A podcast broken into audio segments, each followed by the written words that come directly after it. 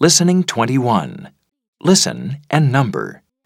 1, Last month there was a festival in the park. From my house you could hear drums, trumpets, and singing.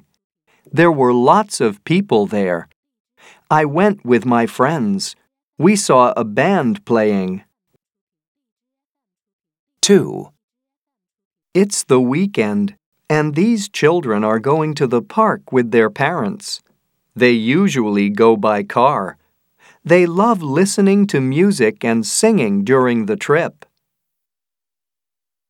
3, Sandy has her piano lessons every Tuesday after school. She usually practices after she has her dinner. 4, These three cousins can all play the recorder.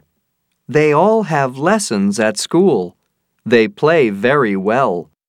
Often they play for their parents, and last month they played in a school concert. Their parents are very proud of them.